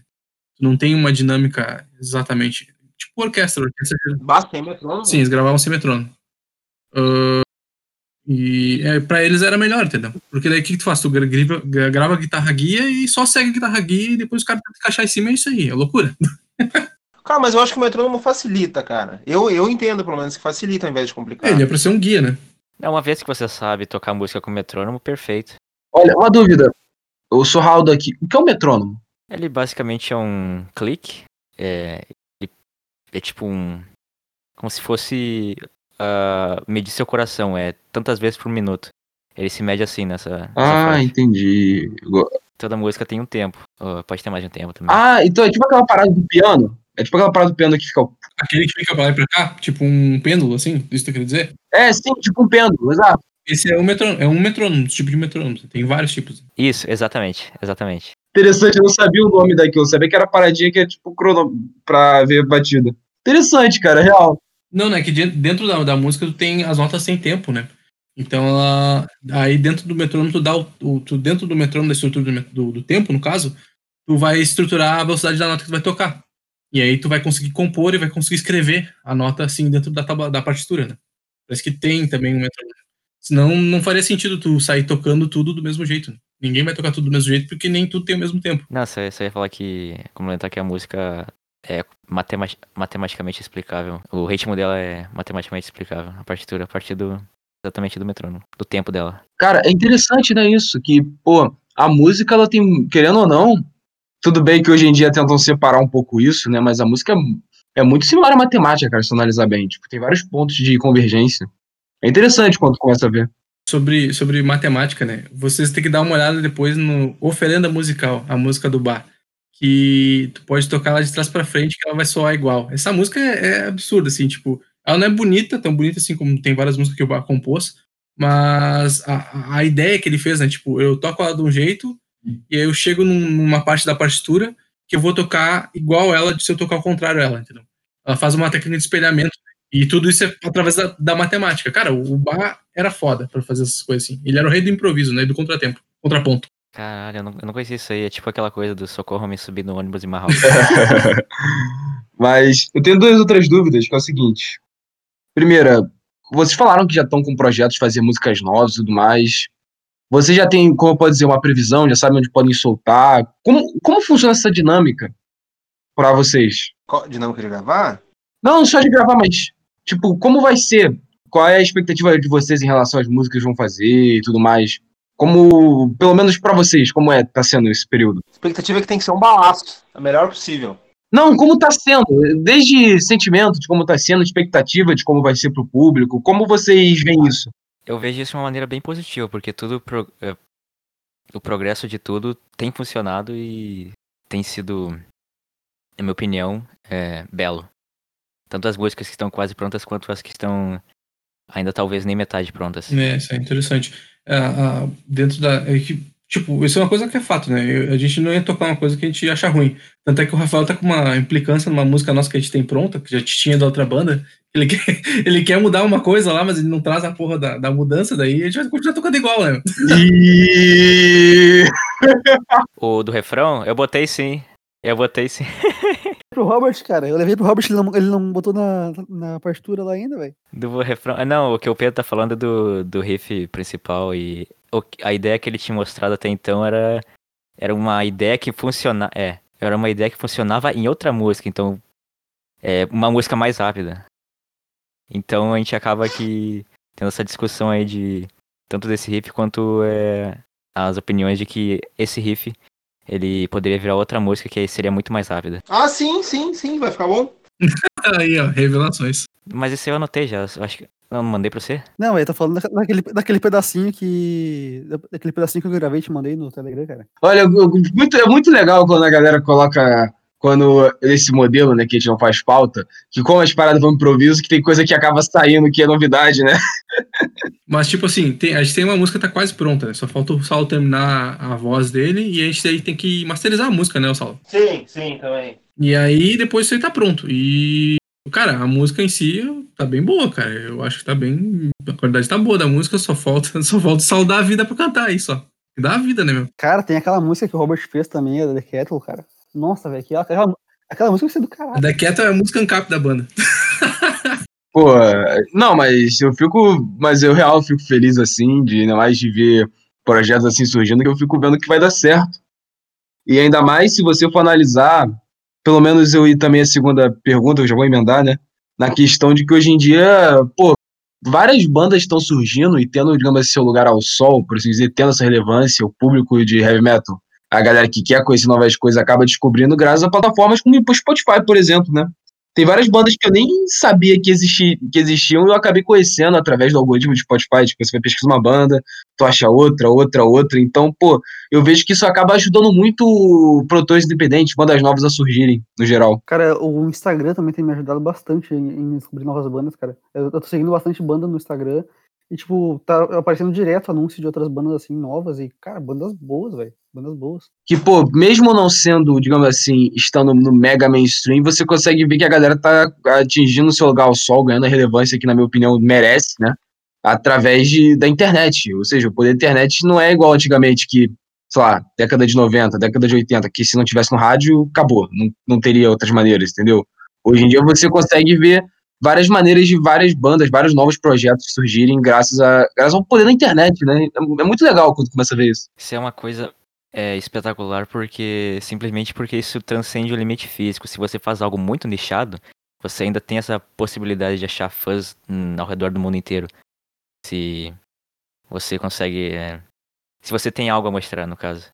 Então, ainda que você faça algo que, sei lá, se você fizesse na sociedade não daria 12 pessoas assistindo, você pode, sei lá, ter um milhão de views na, na, naquele videoclipe que você fez. E você sabe que você, você tem gente fissurada por você já. Pela, pelo seu som, no caso. Vou dar um exemplo ruim, mas é um exemplo que é real, né? A Billie Eilish, ela basicamente veio do SoundCloud, né? A guria conseguiu bombar lá com a música que ela fez com o irmão dela lá, não lembro qual música que era. E graças a isso, a indústria pegou ela e já, já começou a produzir em cima dela, né? Então também tem isso, né? A- no nosso caso, eu duvido muito que isso aconteça assim de uma maneira tão simples e fácil, assim, tipo, não simples e fácil que foi pra ela, mas tipo assim, querendo ou não, ah, a gente já toca uma coisa que é mais de nicho, né? A gente já toca metal, então já é uma coisa mais de nicho, então tem que ser aquele público que realmente gosta, mas tem esse porém, que eu tava vendo o André Esqueci dando uma entrevista, acho que era pro Restadeu, ou não lembro quem que era, não lembro quem que era agora, Ah, ou era aquelas lives que eles estão fazendo, entrevistando o pessoal, e ele falou assim que ele tava dando uma banda lá na Itália, uma cidadezinha pequenininha da Itália, ele passou numa loja e nessa loja tinha um pôster do Sepultura, tá ligado? Esse é o fã de metal. O fã de metal é aquele cara que tá no meio do nada, às vezes, e tá, tá escutando a banda, tá ligado? E esse é o bom também do, do estilo que a gente toca, porque o público realmente é fiel, né? Não é um público que vai ouvir, depois vai, vai, sei lá, vai atingir os 24 anos de idade, ou 20 e poucos, e vai parar de te ouvir.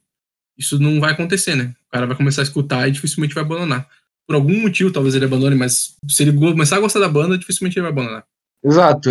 Ou seja, acaba tendo uma. A galera vai contigo pra sempre, né? Assim, sei lá, você vacile bastante, a galera vai contigo pra sempre. Sim, é, cara, acho que o único jeito, assim, de ah, o cara abandonar mesmo metal, o cara virar evangélico. Eu acho que nem isso, cara. Eu acho que nem isso. Não, nem isso, cara. Eu era evangélico antes, mesmo assim não consegui abandonar, cara. Não, não consegui. Então você era um pecador. Não, mas assim, cara, tipo, a minha mãe também, a minha mãe aqui, ela é ev- evangélica, tá ligado?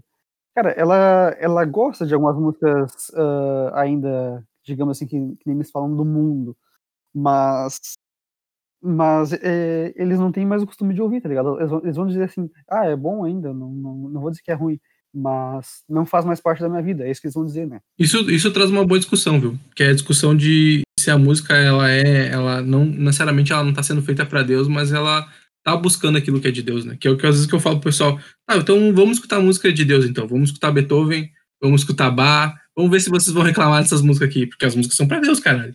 E é uma coisa que às vezes eu fico puto, e isso é uma coisa que me deixa muito bravo, às vezes, sobre composição de música, né? Que no caso, assim, por exemplo, as bandas de black metal, vou dar o exemplo de um Borger. Cara, eu gosto pra caralho de um Borger, mas eu fico pensando assim, caralho, velho, esses caras estão fazendo música pro demônio e eles fazem música melhor que a gente.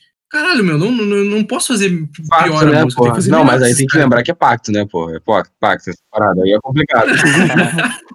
Mas não, cara, você vai ver, tipo, dentro do- da, da, da banda lá tem um maestro fudido, tá ligado? Que toca na banda. E é, é- esse é o nível técnico que eu, eu sempre quero que tenha nas bandas, tá ligado?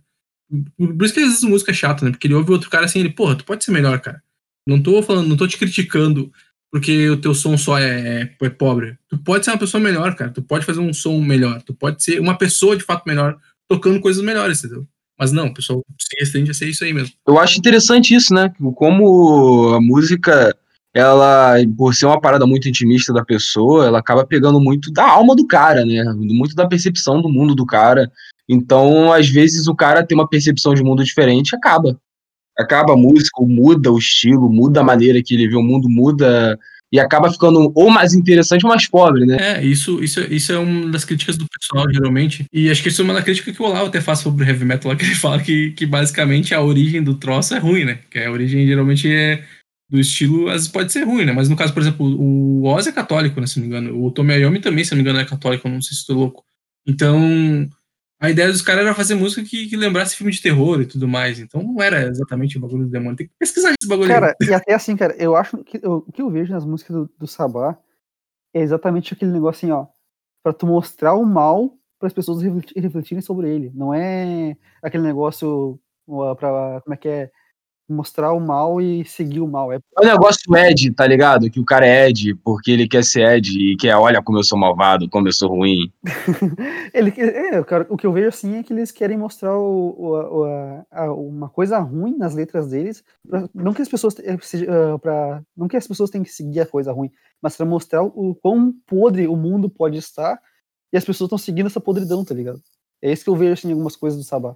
Não que, isso- que a banda, que, que essa seja a ideia da banda, mas é o que eu entendo, tá ligado? É o que eu interpreto. Pô, interessante demais, cara, esse tipo de conversa. Agora, já acabando aqui o podcast, que isso aqui vai ficar longo. Cinco pessoas eu vou me ferrar pra editar, mas, mas valeu a pena. É, se tu deixar, a gente, a gente fala forever. Não, não, tá de boa, tá de boa. Aliás, já, aliás, mais um convite pro futuro também, cara, porque dá, dá muita coisa pra falar, de verdade. Pô, que honra. Ah, com certeza. Muito obrigado por terem participado, dado essa moral pra gente. De verdade, foi muito divertido conhecer vocês. Sério, tamo junto mesmo. E só sucesso, só vai vir sucesso. Valeu, meu pá. Pô, cara, valeu, cara. Muito sucesso pro, pra podcast também. Ah, incrível, muito bom. Pô, tá crescendo, né, meu? E é bom. Tomar o Jovem Nerd. Fudeu o Gordo Nerd. Fudeu o Gordo Nerd. Esse- No meu obje- olha, eu já falei, né? Cada, de cada pessoa, de- cada maluco que a gente considera rival, por assim dizer, que a gente passa, eu, eu já falei pros ouvintes, né? Eu falei, cara, nos ajudem a. O que eu vou falar aqui é meio psicopata, mas foda-se. É, a, que eu, que eu quero ir numa loja aqui que tem perto de impressora 3D, pegar a cabeça de cada um deles, imprimir a cabeça decapitada e, igual, e colocar numa estante na minha casa. Pra cada um deles que eu derrubei. Entendeu? Bah, isso aí seria muito foda, cara. Caralho, nego... o cara quer viver- trazer um Mortal Kombat pra vida real. Não, exato, é basicamente isso, mano. Tipo, Tem, tem escrever assim, ó, Stunt Fatality. não, os caras fazem isso com a cabeça do Bonoro, tô fazendo isso com a cabeça de que considero rival, né, pô? Porque você também ganha psicologicamente os caras. Porque é interessante, eu até falei com o Eduardo um dia desses, falei, cara, a gente grava, não, não tem, digamos assim, o melhor, melhores equipamentos, a gente se fode, tipo, tô editando agora, são seis da manhã, e, pô, e aí a gente consegue, e dá certo, né, e dá certo, de alguma forma, tem gente que ouve, a gente já chegou em posições de top lá e tudo, então, de top 100 e tudo mais, então, pô, é muito legal, né, você ver o como o público é bem fiel, como o público gosta da gente, então é uma parada legal. É aquilo da verdade, né, meu? Quando o cara realmente tem o lance da, da verdade com ele, não, não dá pra parar. Pode tentar fazer o que quiser. Aquilo ali não vai impedir os lobos de crescer. Mas então, ouvintes, Drugs, podcast foi esse, foi com a galera do Saturn Sun.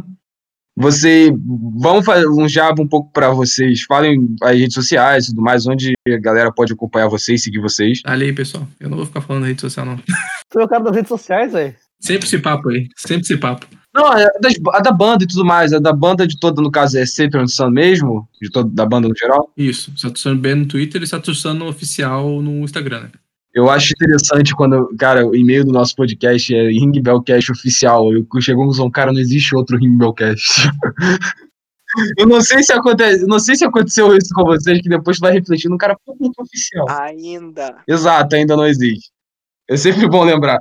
Porque eu penso, ninguém é tão, ninguém é tão abdule das ideias pra botar Ring Bellcast de um Ring Bell de um jeito tão retardado quando a gente colocou na escrita, então, né? Mas então, pessoal, o podcast tá aqui. Siga a galera do Saturn Sun, siga a banda para novos updates, para os novos lançamentos que eles falam que vão vir, né? Novas músicas e tudo. E, pô, e também compartilhe esse podcast com seus amigos, principalmente galera que. A galera que você já compartilha normalmente, os fãs de heavy metal, os fãs de música, no geral, porque esse podcast não falou só de metal, a gente falou também muito de música, se você for analisar bem de criação de música, interação dos músicos. Então, para quem você, você ouvinte que acha que o cara está interessado em música, ou manda um podcast que eu acredito que ele vai gostar, hum, sem, sem sombra de dúvidas. Também compartilha, segue a gente nas redes sociais, que é ringbell, tanto no Twitter quanto no Instagram.